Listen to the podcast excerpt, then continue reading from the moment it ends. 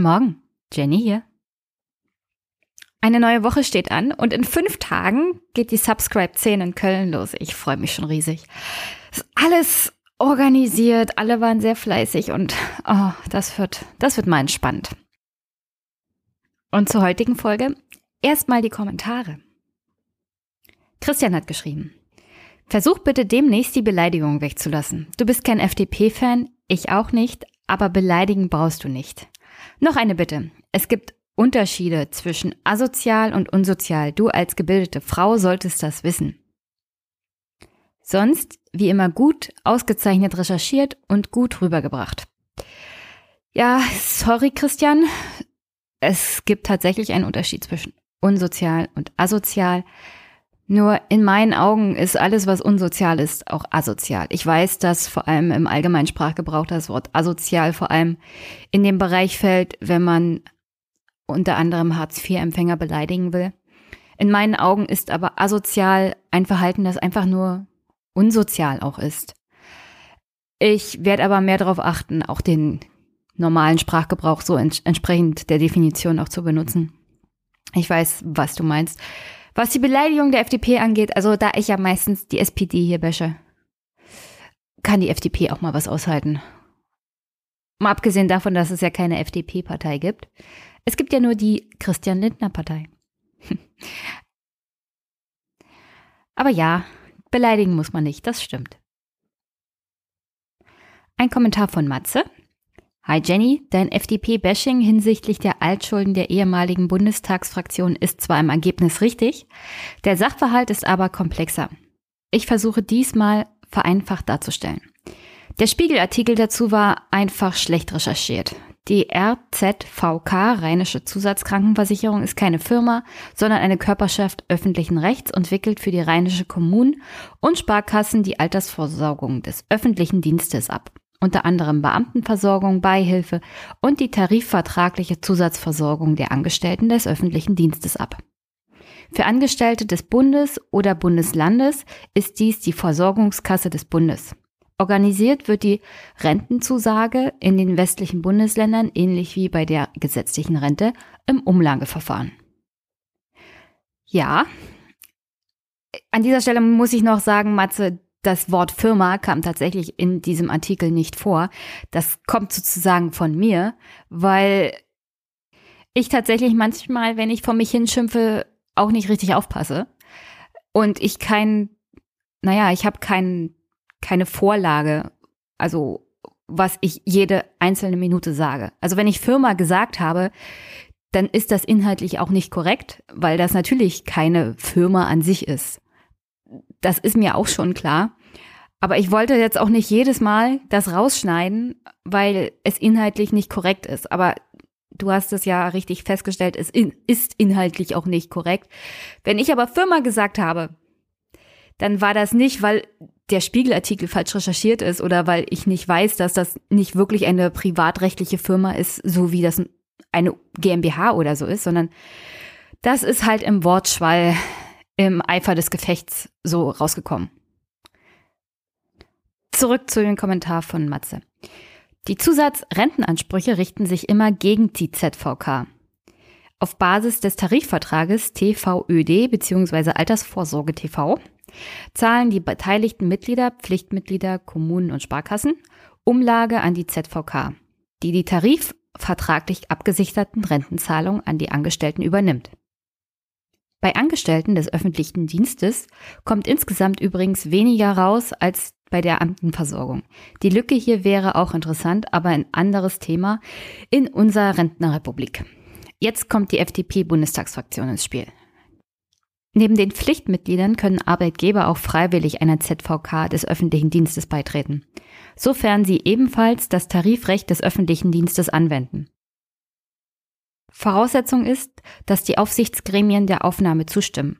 Sofern ein freiwilliges Mitglied ausscheidet oder in Konkurs geht, solche Mitglieder sollten es eigentlich nicht geben, ist eine Ausgleichsforderung zu begleichen, und zwar die Differenz zur Kapitalabdeckung hinsichtlich der Rentenzusage. Da die Fraktion vermögenslos war, konnte diese Forderung nicht eingetrieben werden und die jetzige Fraktion erklärt, dass sie kein Rechtsnachfolger ist. Wer zahlt jetzt die Zeche? Die Kommunen und Sparkassen des Landschaftsverbandes Rheinland. Deren stille Lasten aus dem Umlageverfahren erhöht sich entsprechend. Also, um doch noch einen Aufreger zu produzieren. Die Kommunen im Rheinland zahlen die Zeche und die FDP verpisst sich. Das kommt von Matze übrigens. Klamme Städte im Ruhrpott sind das zum Beispiel.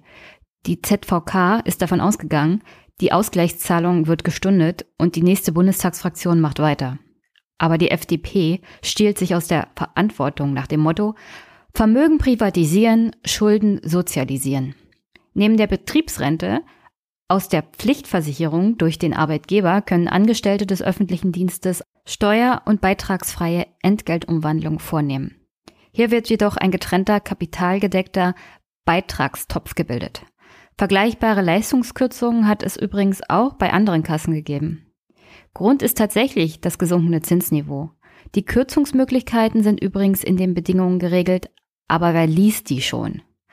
Ich weiß dies alles übrigens als Versicherter und Mitarbeiter einer Personalstelle, eines beteiligten Arbeitgebers beim Kommunalen Versorgungsverband des Brandenburg. Dieser wurde übrigens mal von der RZVK gegründet. Viele Grüße, Matze. Danke, Matze, auch für die Zusatzinformationen. Ähm, wie gesagt, das mit dem Thema Firma hatte ich ja soweit schon erläutert. Das ist natürlich inhaltlich überhaupt nicht korrekt gewesen, aber wie gesagt, wenn man mal im Wortspiel ist, dann passiert sowas auch. Und an sich bin ich über den Vorgang, was die FDP da gemacht hat, wütend. Und ich finde es auch nicht korrekt, dass die RZVK sich da nicht richtig hintergeklemmt hat. An sich ist es alleine von der RZVK schon fahrlässig gewesen gegenüber den eigenen, sagen wir es mal, Kunden und Versicherten. Aber es kann auch nicht sein, was die FDP da macht beziehungsweise Christian Lindner, der sich ja auch nicht drum kümmert, was seine Partei da veranstaltet, scheint ihm egal zu sein. Und immer von großer Verantwortung zu sprechen für andere, aber selber keine Verantwortung zu übernehmen. Ich finde, sowohl die RZVK als auch die FDP haben sich hier so was von verantwortungslos auch verhalten. Und das kann einfach nicht sein. Und ich weiß auch, dass die Auszahlungen teilweise wegen den Zinsniveaus etc., also dass man, wenn man sich privat rentenversichert hat und das Zinsniveau entsprechend sich entwickelt hat, dass man dann auch nicht mit den Auszahlungen rechnen kann jetzt mehr, die einmal versprochen wurden. Aber auch das an sich ist ja auch ein Skandal, weil der Staat hat ja gesagt, versichert euch privat vor, dann seid ihr in der Rente abgesichert. Aber auch das haut ja überhaupt nicht hin, weil es da bei diesen Versicherern im Großen und Ganzen auch nur darum geht, Gewinn zu machen und, und Profit. Und das ist ja beim Thema Altersvorsorge nicht das Wichtigste. Ich bin im Großen und Ganzen der Meinung, es gibt bestimmte Dinge, die der Staat einfach nicht privatisieren darf. Grundversorgung, und dazu gehört auch Rente, steht ja ganz oben auf der Liste. Und das ist der größte Fehler, in den letzten 25 Jahren, die dieses Land unter anderem gemacht hat, dank auch der SPD, muss man ja immer wieder erwähnen, dass mit Gerhard Schröder diese Privatisierung, diese Eigenverantwortung beim Thema Rente dermaßen angestiegen ist und dass andere davon Profit gemacht haben und jetzt teilweise Leute dastehen, die sich privat vorgesorgt haben und davon gar nichts haben. Also ich finde halt, dass das nicht sein kann, was die FDP da gemacht hat, was die RZVK zugelassen hat und dass wir uns als Gesellschaft mal ganz kräftig darüber klar werden müssen, dass dieses Rentensystem mit den drei Säulen einfach nicht funktioniert. Und früher oder später wird das auch in sich zusammenbrechen. Ich meine, wie, wie gesagt, die Rentnerrepublik kommt. Und wenn die ganzen Beamten an Pension gehen, dann werden wir auch ein großes Problem haben können wir nur hoffen, dass die Pensionskassen entsprechend gefüllt sind. Aber das, ich glaube, das ist etwas, was Stefan auch in seinem Buch Rentnerrepublik vermutlich aufgreifen wird. Weil was da an Forderungen seitens der Beamten gegenüber dem Staat kommen wird, vor allem der Babyboomer, das ist nicht lustig. Da gebe ich dir, ich glaube, das weißt du am besten, da gebe ich dir absolut recht. Da erwartet uns Unheimliches. Etwas anderes Unheimliches geht beim Thema Hauptstadtjournalismus vor. Der WDR hat sich das Thema Bundespressekonferenz mal vorgenommen und hat unter anderem Steffen Seibert, den Regierungssprecher, interviewt. Das Interview ist ungefähr sechseinhalb Minuten lang und ihr findet es in den Shownotes. Ich empfehle euch, das mal anzuhören. Es läuft unter dem Motto, wie reden wir über Jung und Naiv, ohne Jung und Naiv zu erwähnen? Und wie kriegen wir diesen Thilo Jung aus der Bundespressekonferenz und den Wert des Hauptstadtjournalismus wieder in die Bundespressekonferenz? Aber ich finde, Steffen Seibert ist tatsächlich inhaltlich ganz, ganz interessant, weil er unter anderem auch kritisiert, dass es halt nicht sein kann, dass niemand die Bundespressekonferenz besucht. Also das Ding von Jung und Naiv ist ja, die Bundespressekonferenz an sich aufzunehmen und über YouTube jedem Bürger, der interessiert ist, zugänglich zu machen. Aber auf der anderen Seite wollen die Journalisten das nicht richtig. Sie wollen dass die Information nicht über jemanden wie Thilo Jung läuft, sondern über sie selber. Auf der anderen Seite sind, wie Steffen Seibert es sagt, nur ganz wenige wirklich permanent anwesend in der Bundespressekonferenz. Das liegt an vielen Gründen. Stefan Schulz hat es ja in seinem Buch Redaktionsschluss auch treffend wiedergegeben. Das Hauptproblem der aktuellen Medienlandschaft ist auch Social Media.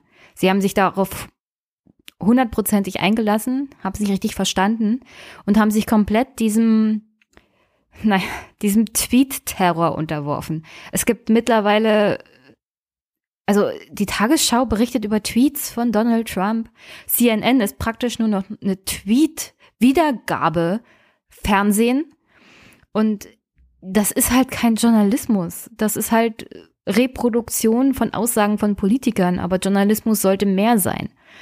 Also das Thema wirklich Recherche und investigativer Journalismus wird auf die Abendprogramme verlegt. Irgendwann so gegen 23 Uhr, wenn es keiner guckt. Gott sei Dank gibt es lustigerweise jetzt Mediatheken, dass man sich tatsächlich während des Verlauf des Tages mal angucken kann, was war denn da Thema. Weil wer bleibt denn unter der Woche, wenn er arbeitet, bis 23 Uhr auf und guckt sich live Monitor an? Ich meine, ich mag Monitor. Monitor ist tatsächlich eins dieser Formate, die man wirklich eigentlich jeden Tag haben will. Das Problem ist nur, es findet so spät abends statt. Und ich muss um 6 Uhr früh spätestens aufstehen, damit ich es auf Arbeit schaffe. Und es gibt viele andere Menschen, denen es genauso geht, nehme ich ganz stark an.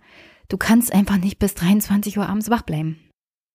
Was ich damit sagen will, ist, der Wert des investigativen Journalismus geht hier verloren. Und den kannst du halt auch nicht erzwingen, wenn die Redaktionen sich nicht darauf einstellen.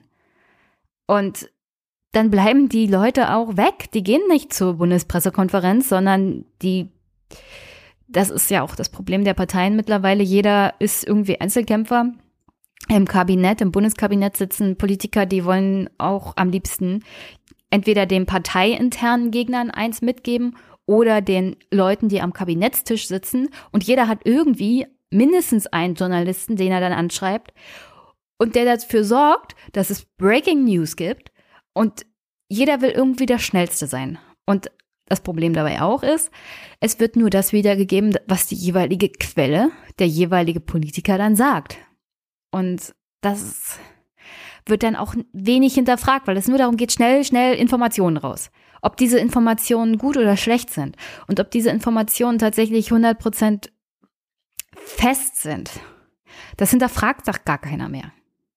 Und um ehrlich zu sein, sowohl die Parteivorsitzenden als auch die Parteien selber haben das mittlerweile kapiert, dass es nur noch darum geht, das Publikum direkt zu erreichen und zwar so schnell wie möglich. Und in Zeiten von Social Media ist das sehr, sehr einfach. Zum Beispiel, Annegret Kramp-Karrenbauer hat sich jetzt eine Idee abgeguckt, die originär nicht von der AfD ist, aber die AfD will das ungefähr so anwenden. Annegret Kramp-Karrenbauer will einen Newsroom für die CDU. Das heißt, jedenfalls hat sie das in einem Interview mit der Entscheidung, das ist das Magazin der Jungen Union, also kritische Nachfragen kamen in dem Interview nicht. Sie hat jedenfalls der Entscheidung mitgeteilt, sie wollen in der CDU, in der Parteizentrale, dem Konrad-Adenauer-Haus, ein Newsroom einrichten. Das soll dazu führen, dass die Partei selber die absolute Kontrolle über die Informationen und das politische Messaging hat. Also das, was mit diesem Werkstattgespräch war zum Thema Migration, das will sie für andere Themen auch haben. Die politische Information, die politische Message wird direkt von der Parteizentrale gesendet und gesteuert. Es gibt keine presseöffentlichen Veranstaltungen in dem Sinne, dass die Presse nicht zu diesen Werkstattgesprächen eingeladen ist. Das hatten ja einige Medienvertreter schon bei dem Thema Migrationsgipfel kritisiert. Aber so wird das in Zukunft nach Annegret Karrenbauer weiterlaufen. Die Presse wird nicht eingeladen, aber trotzdem sind die Veranstaltungen öffentlich, weil die CDU es selber sendet. Kritische Nachfragen wird es dann nicht geben. Insofern ist der kritische Hauptstadtjournalismus damit praktisch tot. Denn wie wir bei Jung und Naiv gelernt haben, wenn dann mal jemand fragt, was sagt denn Annegret Kramp-Karrenbauer zu dem und dem Thema, dann können die Regierungssprecher und die Ministerialsprecher sagen, äh, Frau Kramp-Karrenbauer ist CDU-Vorsitzende, das ist hier nicht die CDU-Vorsitzendenveranstaltung. Haben Sie irgendwelche Fragen zum Thema der Bundesregierung? Und im Kern haben Sie natürlich recht. Wir sind tatsächlich ziemlich verwöhnt davon, dass die CDU-Vorsitzende Angela Merkel gleichzeitig Bundeskanzlerin war, sodass man wenigstens noch irgendwie kritische Fragen stellen konnte. Aber die Parteien werden dazu übergehen, bloß noch Pressekonferenzen zu geben oder sie selber zu veranstalten, ohne dass Presse, die da ist, die kritisch nachfragt. Und das ist, das ist eine Entwicklung, die man mal kräftig hinterfragen sollte. Wie konnte es denn überhaupt so weit kommen? Denn die kritischen Nachfragen, wenn man sich die Bundespressekonferenz anguckt, gibt's ja in dem Sinne nicht. Und wenn kritisch gefragt wird, wird nicht geantwortet. Was die Parteien hier machen, ist genau das, was andere Länder auch machen. Also in Frankreich zum Beispiel oder in Italien, dann geht man halt zur Presse, sagt seinen O-Ton und dann geht man wieder, ohne eine Frage zu beantworten. Und ich meine, da ist selbst in, im Weißen Haus noch mehr kritische Nachfrage möglich. Aber wenn die Parteien dazu übergehen, zu sagen, also wir können jetzt selber unsere eigene Pressearbeit machen, wir brauchen euch nicht mehr. Und das ist in Zeiten von YouTube und Twitter und TikTok unter anderem ja auch möglich. Und dann muss man sich fragen, wie muss in Zukunft der Journalismus aussehen?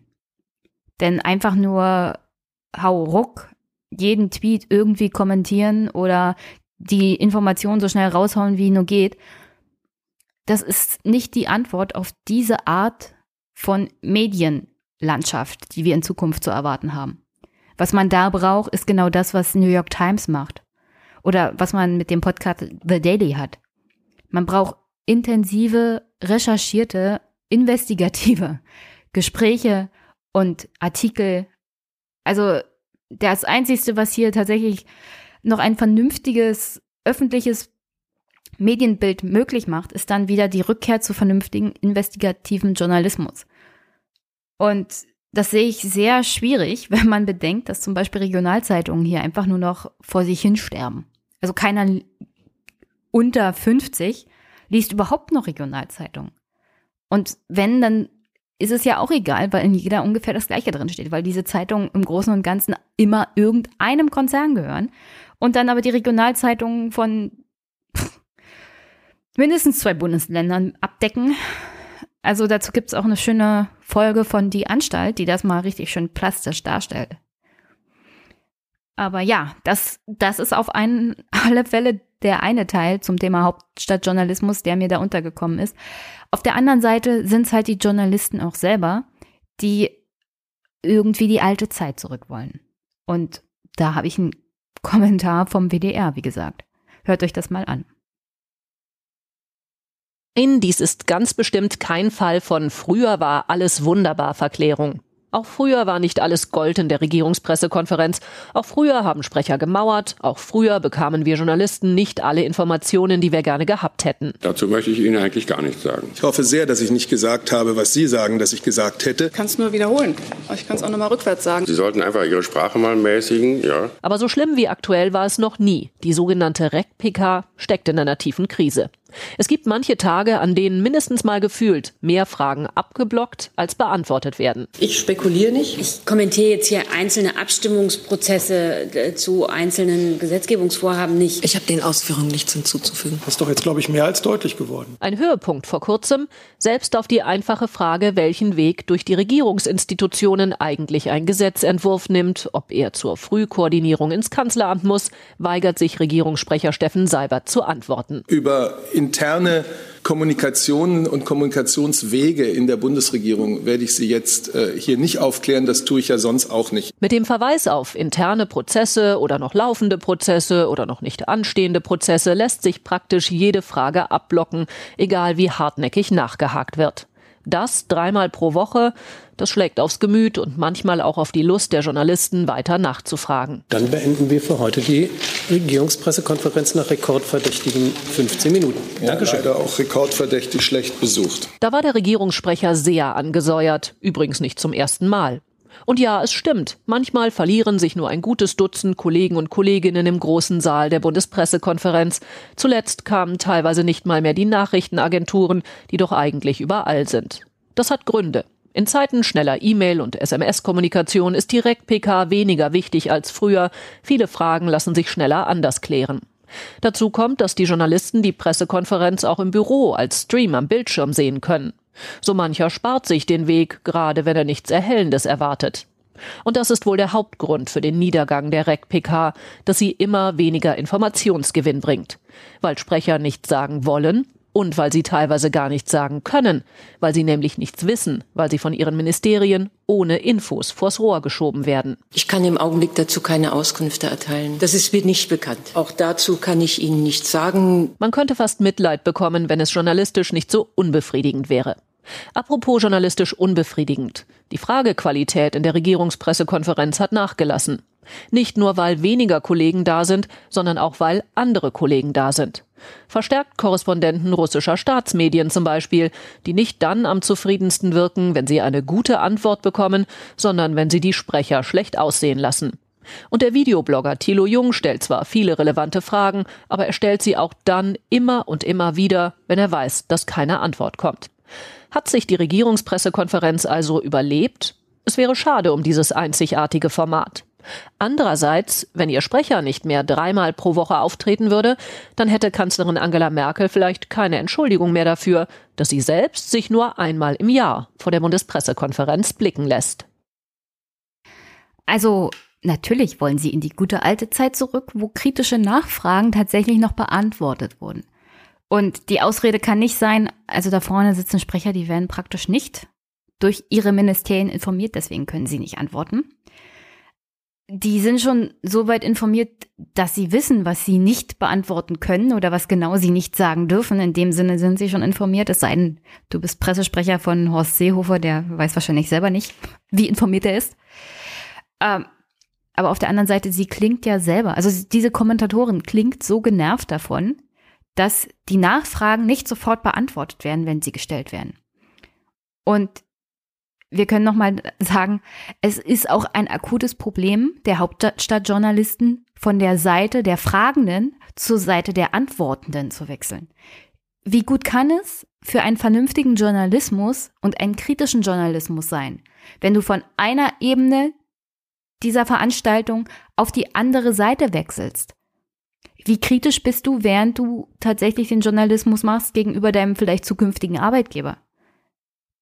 Und dann sollte sich wirklich mal diese Bundespressekonferenz die Frage stellen, jedenfalls die einzelnen Mitglieder, die offensichtlich dazu übergegangen sind, auch gerne mal anzustreben, der Regierungssprecher zu sein, ob es vielleicht eine gute Idee ist, von einer Ebene gleich in die nächste zu wechseln. Also vielleicht mal ein Jahr warten, mal was anderes machen. Und wenn du in der Bundespressekonferenz bist, in der Hoffnung, irgendwann mal auf der Regierungsbank zu landen. Ich meine, was für eine Art Journalist bist du denn dann? Weil deine Aufgabe auf der Regierungspressekonferenz ist es dann, wenn du Regierungssprecher bist oder Sprecher eines Ministeriums, so viel wie möglich abzublocken. Das ist ja momentan die Hauptaufgabe. Es geht ja nicht darum, die breite Öffentlichkeit mit Informationen zu versorgen. Jedenfalls ist das nicht mein Eindruck. Sondern es geht darum, die Information in die Öffentlichkeit zu tragen, von der die Regierungsebene will, dass sie in die Öffentlichkeit getragen wird. Und die Aufgabe der Journalisten ist aber, da mehr rauszuholen. Und genau deswegen musst du als Journalist nachfragen, bis es den vor dir aus den Ohren gequollen kommt. Da kannst du nicht genervt sein, weil dein Gegenüber nicht gleich antwortet, sondern da musst du fragen, fragen, fragen, fragen, fragen. Eigentlich solltest du sein wie ein Kind, das auf einer langen Autofahrt hinten auf der Rückbank sitzt und sagt, sind wir schon da, sind wir schon da, sind wir schon da. Genau dieser Typ Mensch musst du sein. Weil die Regierungspressekonferenz, die Bundespressekonferenz, wie sie sich jetzt darstellt, da kannst du nicht genervt sein, wenn deine Fragen nicht sofort beantwortet werden, sondern da musst du permanent anwesend sein und immer wieder nachfragen.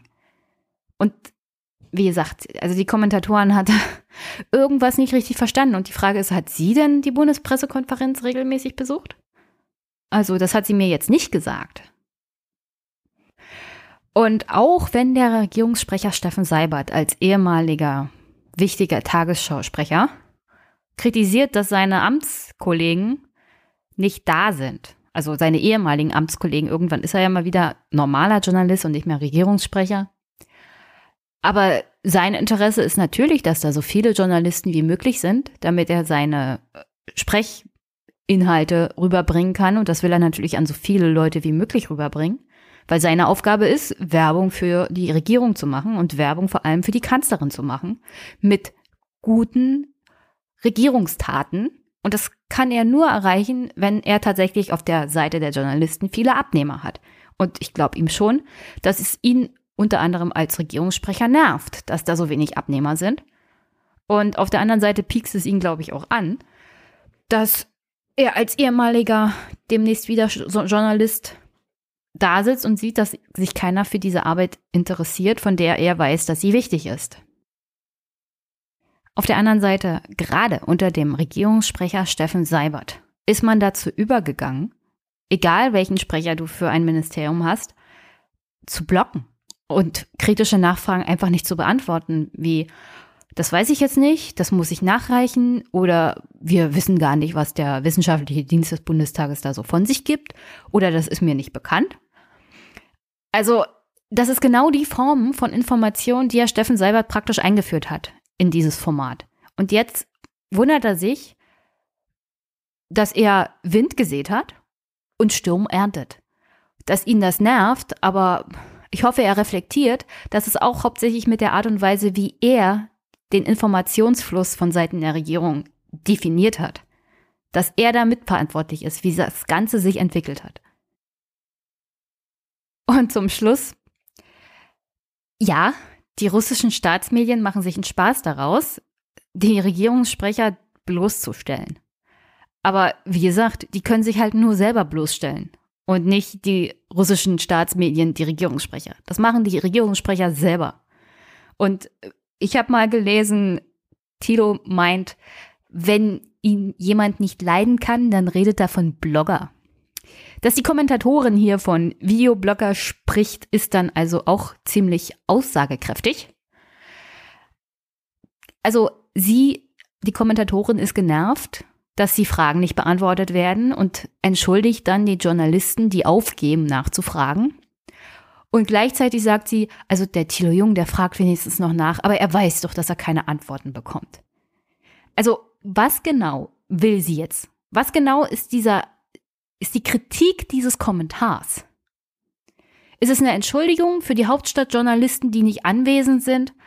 weil sie genervt sind, dass ihre Fragen nicht sofort beantwortet werden? Oder ist es eine Kritik an Tilo Jung, der übrigens dann zusammen in einen Topf geworfen wird mit den russischen Staatsmedien?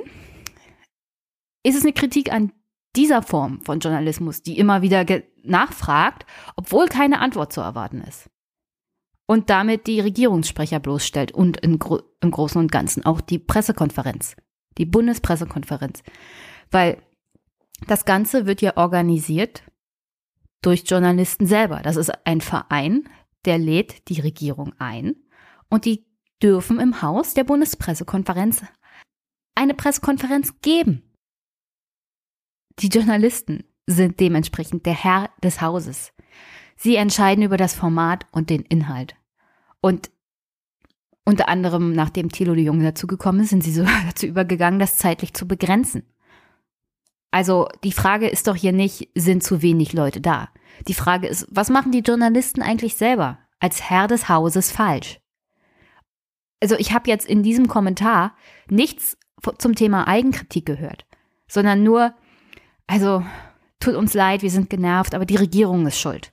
Oder ja, ist ja ganz nett, was Thilo Jung da macht, aber das ist ja auch nicht Sinn und Zweck. Ja, was ist denn Sinn und Zweck davon? Vielleicht sollte die Bundespressekonferenz als Verein mal sich selbst kritisch hinterfragen und dazu mal eine Pressekonferenz geben. Oder also sich grundsätzliche Fragen stellen. Weil wenn sie nicht das kriegen, was sie wollen, dann können sie das jederzeit ändern. Sie sind der Herr im Haus.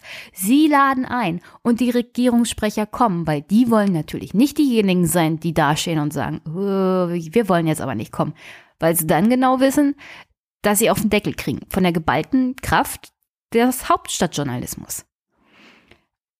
Also diese Bundespressekonferenz hat in dem Sinne Macht. Aber wie lange diese Macht noch anhält, ist eine gute Frage, weil wie gesagt, Annegret Kramp-Karrenbauer, die CDU werden dazu übergehen, selber zu senden. Und dann wird der Tag kommen, an dem sie sagen, mm, das passt jetzt zeitlich nicht, in das Haus der Bundespressekonferenz zu kommen, weil wir veranstalten hier unser eigenes Ding. Und dann wird es zu spät sein. Wofür es noch nicht zu spät ist, ist die strukturierte Aufarbeitung eines Polizeiskandals, der sich gerade in Hessen abspielt. Wir erinnern uns mal kurz, es gab einen Fall von jahrelangem Kindesmissbrauch auf einem Campingplatz in Lüttke. Ich spiele euch mal kurz den Ausschnitt aus dem Aufwachen-Podcast dazu vor.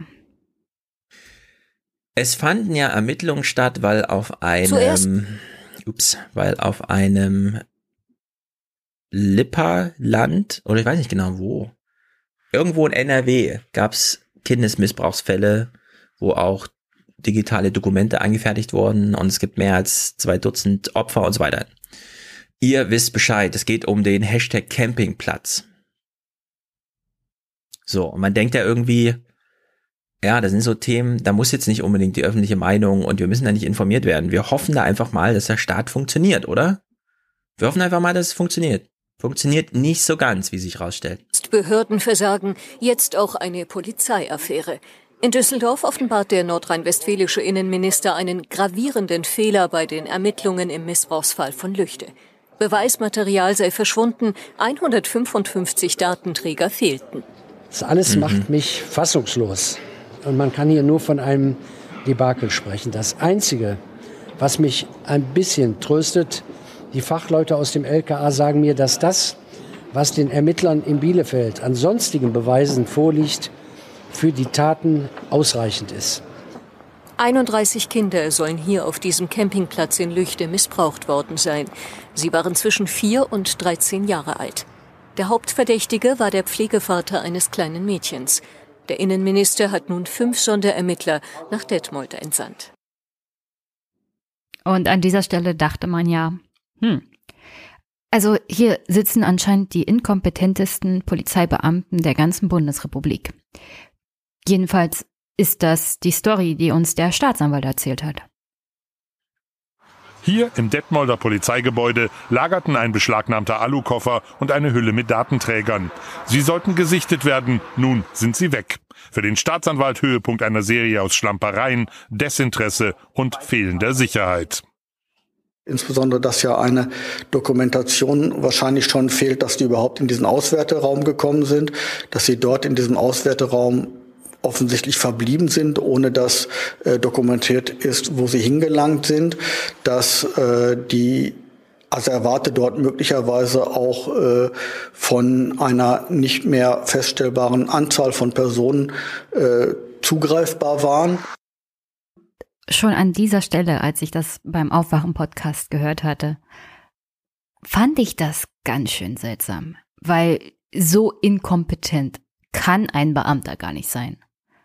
Also wirklich, das, es ist jedenfalls nicht normal. Ich bin nicht bei, bei der Polizeibeamtin, sondern bei einem Finanzamt. Das Finanzamt kann praktisch kein Bürger betreten, ohne bei der Info sich anzumelden und dass sie praktisch von der Info abgeholt werden, von dem jeweiligen Sachbearbeiter.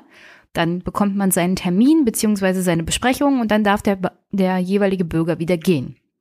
Das heißt, es ist auch Aufgabe des jeweiligen Amtes dafür zu sorgen, zu wissen, wer ist im Haus und sind das berechtigte Personen oder nicht. Das hat mehrere Gründe, unter anderem auch Sicherheitsgründe für die Beamten im Haus. Und natürlich auch, in meinem Fall geht es um das Thema Steuergeheimnis. Also unbefugte Personen sollen da nicht rumrennen und irgendwo in irgendwelche Akten gucken können oder irgendwelche Räume betreten, wo sie nichts zu suchen haben. Das hier ist die Polizei. Und es ging um Unterlagen, Beweismittel, in meinem Fall von Kindesmissbrauch, über mehrere Jahre mit mehreren Opfern. Es ging um Zeugenaussagen, es ging um Material, also es war jedenfalls wirklich unglaublich, dass mehrere Personen, und da müssen mehrere Personen versagt haben, so inkompetent sind, dass da wirklich jede Menge Material einfach so mal verschwindet. Vor allem dann nicht, wenn die Räume abgeschlossen sind. Und wie gesagt, alleine schon beim Finanzamt muss ich jeden Abend dafür sorgen, dass mein Büro abgeschlossen ist. Es ist meine Verantwortung. Und es ist die Verantwortung jedes Beamten auch in einer Polizeistelle, dafür zu sorgen, dass die Türen verschlossen sind, dass Asservate sicher sind. Jedenfalls stellt sich raus, mein Bauchgefühl war richtig. Denn es ist noch viel, viel schlimmer, als ich mir hätte vorstellen können. Es ist nicht simple Schlamperei. Es ist Absicht gewesen. Jedenfalls lässt sich der Verdacht nicht mehr von der Hand weisen. Die Staatsanwaltschaft Detmold zum Beispiel geht definitiv davon aus, dass die Beweismittel bewusst entwendet wurden und ermittelt mittlerweile wegen Diebstahls gegen Unbekannt. Und der zeitweilige Leiter der Ermittlungskommission ist vorläufig vom Dienst suspendiert worden. Gegen ihn wird unter anderem wegen des Verdachts auf Strafvereitelung ermittelt. Und nicht nur in diesem Fall, sondern auch in einem zweiten. Auch in diesem zweiten Fall geht es um die Vertuschung eines Sexualstraffalls, wobei ebenfalls Beweise verschwunden sind. Also konkret auch in dem zweiten Fall, in dem der Kriminalkommissar, der bisher die Leitung in den Ermittlungen von Lüttger hatte, sind Beweismittel verschwunden, die notwendig gewesen wären, um den jeweiligen Angeklagten zu verurteilen. Es ist jedenfalls ein ziemlich seltsamer Zufall, dass sowohl in den Ermittlungen im Fall Lüttke als auch in dem anderen Fall, in dem gegen den Kriminalkommissar ermittelt wird, Beweise verschwunden sind. Aber das ist nicht der einzigste kuriose Zufall in dem ganzen, in diesem ganzen Skandal. Dieser Dauercamper, der angezeigt wurde, beziehungsweise gegen den Ermittlungen laufen, der hat ja auf diesem Campingplatz in Lüttke jahrelang systematisch Kinder missbraucht. Der hat das aber auch gefilmt und dieses Material zu Geld gemacht. Und zwar anscheinend in NRW, auch in seiner Umgebung. Und sowas bleibt natürlich nicht unbekannt. Anscheinend gab es bereits im Jahr 2002 erhebliche, schwerwiegende Hinweise gegen diesen Verbrecher, gegen diesen Kinderschänder. Und der Polizei ist diesen Hinweisen offenbar nicht nachgegangen, jedenfalls nicht die Polizei von Lüttke. Seltsam ist auch, dass während diese Übergriffe auf Kinder auf diesem Campingplatz vor sich gingen, wurde etwa 80 Kilometer entfernt ein Polizist für die Beschaffung und den Besitz von kinderpornografischem Material für schuldig gesprochen. Der Mann wurde im Frühjahr 2011 von den eigenen Kollegen erwischt. Er hatte während seiner Schicht auf seinem privaten Laptop zum Nachtdienst offenbar zum Gucken von Filmen für die Kollegen was mitgebracht und als dieser Polizist dann offensichtlich zur Toilette ging, haben die Kollegen seltsames Material auf seinem Laptop gesehen, haben in einen bestimmten Ordner geguckt und kinderpornografische Fotos darin gefunden. Und die Kollegen, die das gesehen haben, haben in diesem Fall das Richtige getan und den Vorgesetzten informiert. Was dann folgte, war ein Gerichtsverfahren vor dem Amtsgericht Bielefeld. Und der 34-jährige Polizeikommissar aus dem Schloss Holte Stuckenbock wurde zu einer Geldstrafe von 3200 Euro verurteilt, wurde degradiert und kam dann sonderbarerweise in die Kreispolizei Lippe. Also da wurde er jedenfalls hinversetzt. Und die ist zuständig für unter anderem den Bereich vom Campingplatz Lüttke. Also wie ein Fall eines Polizisten, der mit kinderpornografischem Material erwischt wurde aus dem Jahr 2011, jetzt in Lüttke wieder auftaucht. Der Sonderermittler, der unter anderem von Herrn Reul geschickt wurde, um mal zu gucken, wie es sein kann, dass Beweismaterial fehlt, der hat das alles herausgefunden. Der hat herausgefunden, dass es einen Polizeikommissar, der die Ermittlungen führt, gibt, unter dem schon öfters mal Material verschwunden ist und der hat herausgefunden, dass es dort vor Ort einen anderen Polizisten gibt, der wegen Besitzes von Kinderpornografie vorbestraft ist. Warum dieser Polizist noch im Dienst ist? Also es gibt ja das Beamtengesetz. Laut Beamtengesetz darfst du vom Staat erst tatsächlich entlassen werden, wenn du schwerwiegende Verbrechen begangen hast. Unter anderem musst du mindestens zwei Jahre Freiheitsstrafe absitzen. Und erst dann kannst du tatsächlich ohne Bedenken entlassen werden. Das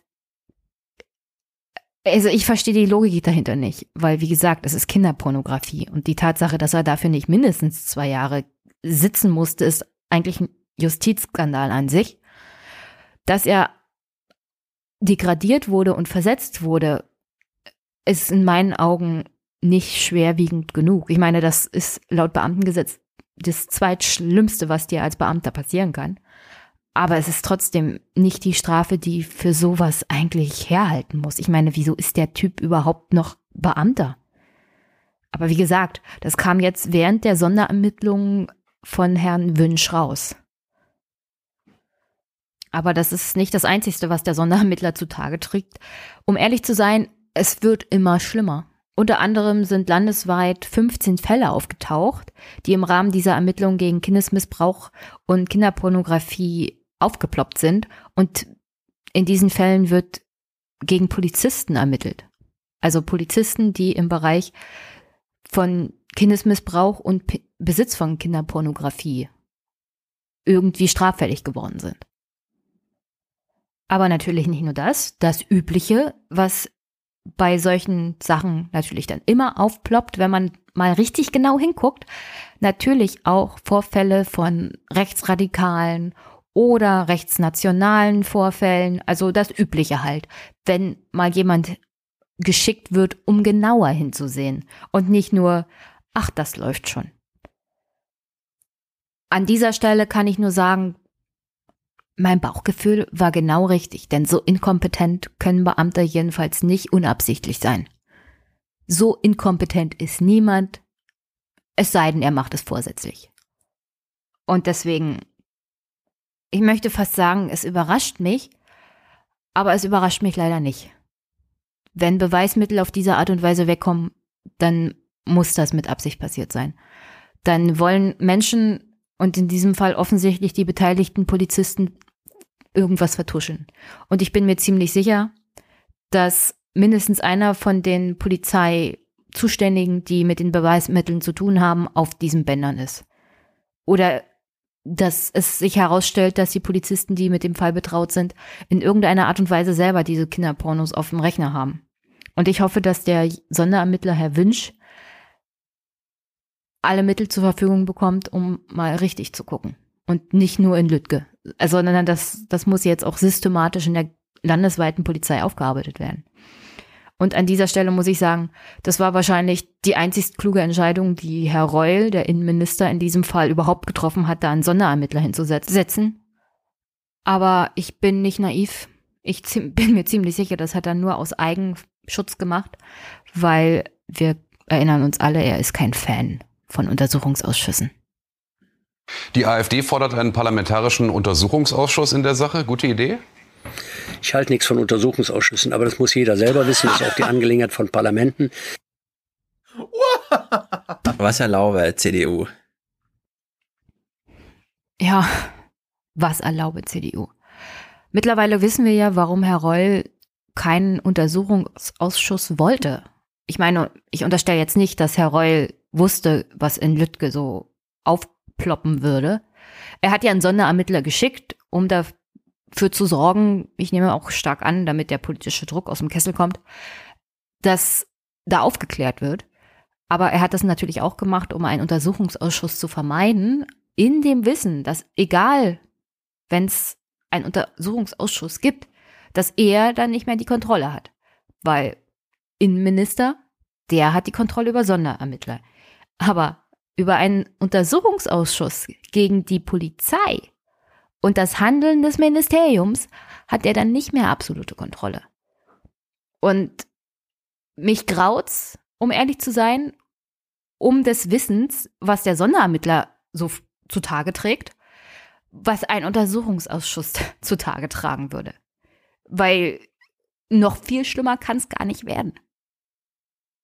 Ermittlungen gegen die Polizei wegen Kinderpornografie oder wegen Kindesmissbrauch, nationalsozialistisch verharmlosende Chats aufhängen der deutschen Flagge verkehrt rum, damit sie wie die Reichsflagge aussieht. Also wie gesagt, in NRW ist offensichtlich ein tiefes, tiefes schwarzes Loch. In das guckt Herr Wünsch jetzt mal rein auf Anraten von Herrn Reul.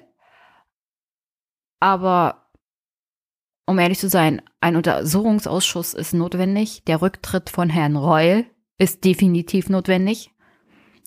Und da ist, also mir fehlen die Worte, was offensichtlich bei der Polizei in NRW los ist. Dass da mehrere Jahre lang systematisch einfach versagt wurde. Man will, dass Beamte funktionieren, man will aber nicht genau hingucken. Und um ehrlich zu sein, das habe ich mittlerweile auch gelernt, man will Beamte nicht vernünftig bezahlen, was dazu führt, dass mittlerweile die Anforderungen sowohl für die Polizei als für jeglichen anderen Beamten runtergeschraubt werden.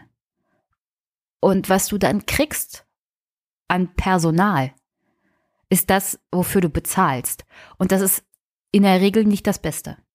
Und ich möchte auch jedem nochmal in Erinnerung rufen, wenn, wenn man Beamte oder Polizisten als Pigs bezeichnet oder als Schweine oder als die Bösen,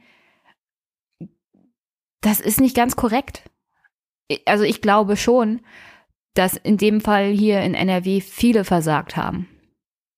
Aber gleichzeitig ich kenne nicht allzu viele aus der linken Blase, die Polizist werden wollen und da mal aufräumen wollen. Und für die Vorgesetzten ist es immer einfacher, nicht genau hinzugucken. Und deswegen ist das hier auch ein gesellschaftliches Versagen, um ehrlich zu sein. Hier haben alle einfach versagt. Und am Ende sind das Kinder zwischen 4 und 13 Jahren, die die Leidtragenden sind.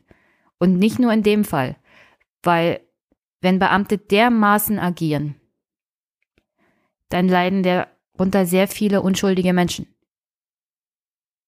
Dann versagt irgendwann das Rechtssystem. Und wenn man darin kein Vertrauen mehr hat, dann ist die Demokratie an sich auch gefährdet, weil die funktioniert nur mit einer vernünftigen Verwaltung und Bürokratie, in die man auch Vertrauen hat. In die man vertrauen kann, weil sie nicht korrupt ist und die, in die man vertrauen kann, weil sie ihren Job macht. Und zwar aufrichtig und ehrlich. Dafür braucht es Menschen, die den Job auch machen wollen, die Beamte werden wollen und die ein entsprechendes Wertekonstrukt haben.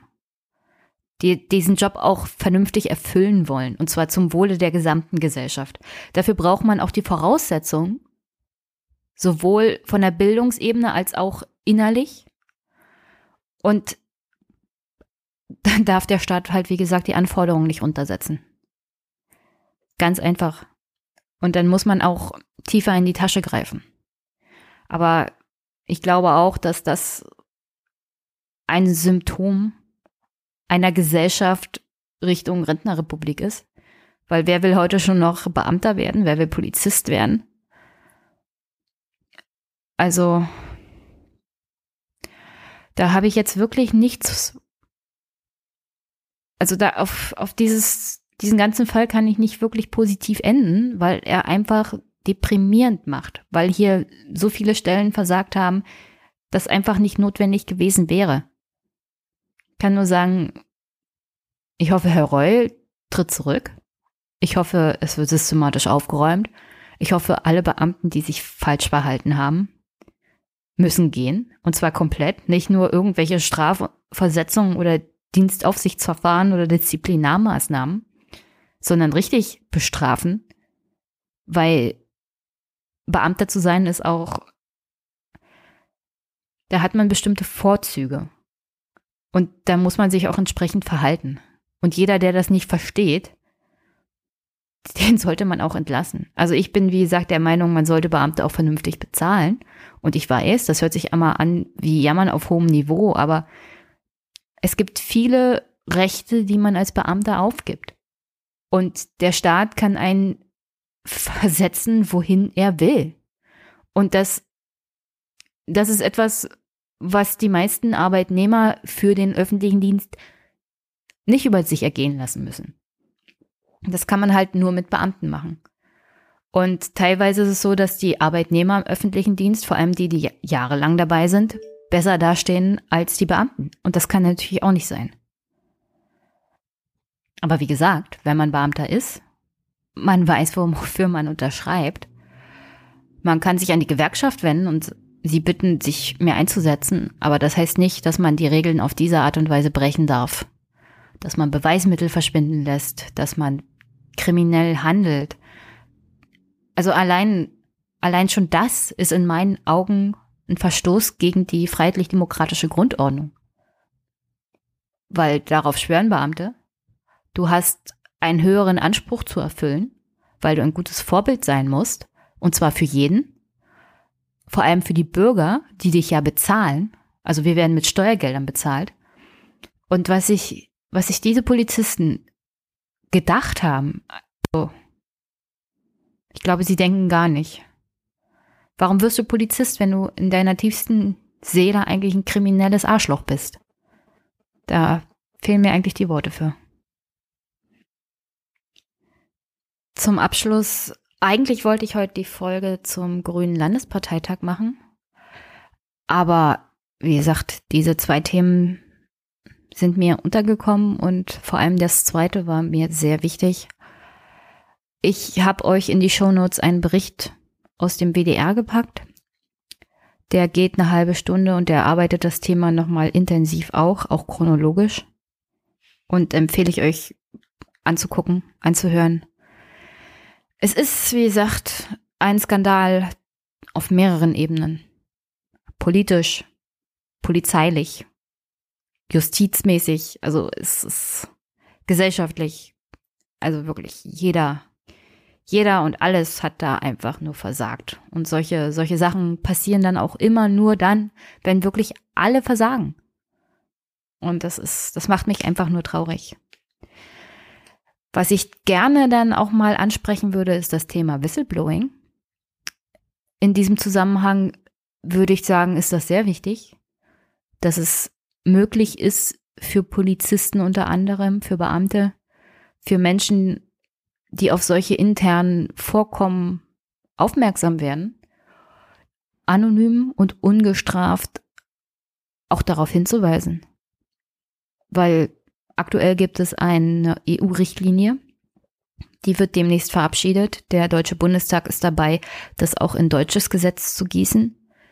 Und wenn man bedenkt, dass bisher keine, kein Schutz für Whistleblower überhaupt rechtlich gesehen vorherrscht in Deutschland, dann ist das, was kommt, zwar ein Fortschritt, aber in meinen Augen ist es halt noch zu wenig, was den Schutz von Whistleblowern angeht. Und für mich als Beamtin gelten so und so ganz andere Regeln. Und das ist auch nicht gut, was das Hinweisen auf solch ein systematisches Versagen auch angeht. Was ich natürlich dann auch ansprechen werde, ist die Polizeireform in Brandenburg, von dem die Linke sagt, dass es nicht so schlimm wird, dank ihnen, wie die meisten erwarten Das bleibt abzuwarten. Es gibt bestimmte Punkte, die tatsächlich nicht so schlimm werden. Nur die Frage ist, wir haben Landtagswahlen. Momentan sieht es so aus, als ob darauf hingearbeitet wird, dass die SPD nicht mehr den Ministerpräsidenten stellt und vielleicht die CDU das macht. Und meine Frage wäre dann, ja, was macht denn die CDU mit sowas? Was machen wir denn, wenn der Innenminister von der CDU gestellt wird? Oder von den Grünen, die momentan in der Opposition sind und natürlich gegen dieses Gesetz vorgegangen sind in der Opposition, aber es gibt grüne Ministerpräsidenten, die haben auch verschärfte Polizeigesetze auf den Weg gebracht, in denen unter anderem einfach nur auf Bürgerrechten rumgetrampelt wird. Also alles nicht sehr, alles nicht sehr optimistisch momentan, um ehrlich zu sein.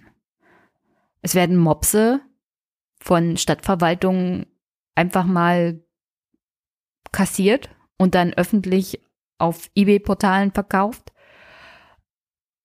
wo ich mich frage, ja, geht's euch noch ganz gut? Also es läuft gerade nicht sehr gut. Es läuft überhaupt nicht gut. Und beim Thema Grundsteuer läuft es auch nicht gut. Momentan steht nur noch das Land Bayern dagegen. Aus bekannten Gründen, wie wir ja in dem Gespräch mit Herrn Dr. Krise gehört haben, weil es da um den Länderfinanzausgleich geht. Aber auch das wird sich bald erledigt haben, nehme ich an. Da wird ja verhandelt zwischen den Landesfinanzministern und dem Bundesfinanzamt. Ah, und Herrn Olaf Schäuble. Und die Frage ist, was kriegen wir dann? Und was wir kriegen werden, ist dieses komische, dieses komische Modell, so ein Mix aus mh, hm, Bodenrichtwerten und Bewertung von Gebäuden, was eine reine Katastrophe werden wird. Bin ich immer noch der Meinung. Ein Kollege aus Bayern hat sich bei mir gemeldet oder eine Kollegin. Und ich konnte dies, wie gesagt, heute nicht nochmal aufgreifen, aber die nächste Folge davon, dafür ist schon in Arbeit. Also ich weiß auch nicht, läuft momentan einfach nicht. Es läuft einfach nicht. Es gibt nichts mehr, was die Bundesregierung wirklich auf den Weg bringt, was mal so systematisch Probleme löst. Es, es wird immer nur an kleinen Schrauben gedreht. Aber okay. Ich versuche das nächste Mal optimistischer zu sein, aber das waren jetzt keine Themen, die zu Optimismus anregen, sagen wir es mal so. Vielleicht bringt die Subscribe in Köln mehr optimistische Töne mit. Aber wie gesagt, solche Themen müssen auch sein. Und äh, es tut mir einfach in der Seele weh. Vor allem das Thema mit dem Polizeiskandal. Solche Sachen müssen nicht sein, wenn, wenn die Kontroll Gremien funktionieren, wenn hingeguckt wird von den Verantwortlichen. Und das Problem ist halt, dass gerne weggeguckt wird. Und das, das müssen wir abstellen. Also das funktioniert halt, das funktioniert so nicht, Leute. So funktioniert das nicht. So, aber wie gesagt, das ist hier der Abschluss. Ich werde versuchen, das nächste Mal die Gespräche vom Grünen Landesparteitag einzubauen hoch und heilig versprochen, weil interessant waren sie. Und wie gesagt, die Schüler von Fridays for Future waren dabei. Und in diesem Sinne ist das dann was Positives, weil sie sich ja für eine bessere Welt einsetzen, für eine klimafreundlichere Politik. Also endlich mit dem Versprechen, dass die nächsten Folgen optimistischer werden und kämpferischer in dem Sinne, dass sie Stimmen dabei haben werden, die tatsächlich was Positives erreichen wollen. Auch wenn ich negativ nachfrage. Aber kritische Nachfragen sind ja auch erlaubt. In dem Sinne, ich wünsche euch eine wunder, wunderschöne Woche. Habt viel Spaß trotzdem mit dieser Folge. Und wir hören uns bald. Bis dann.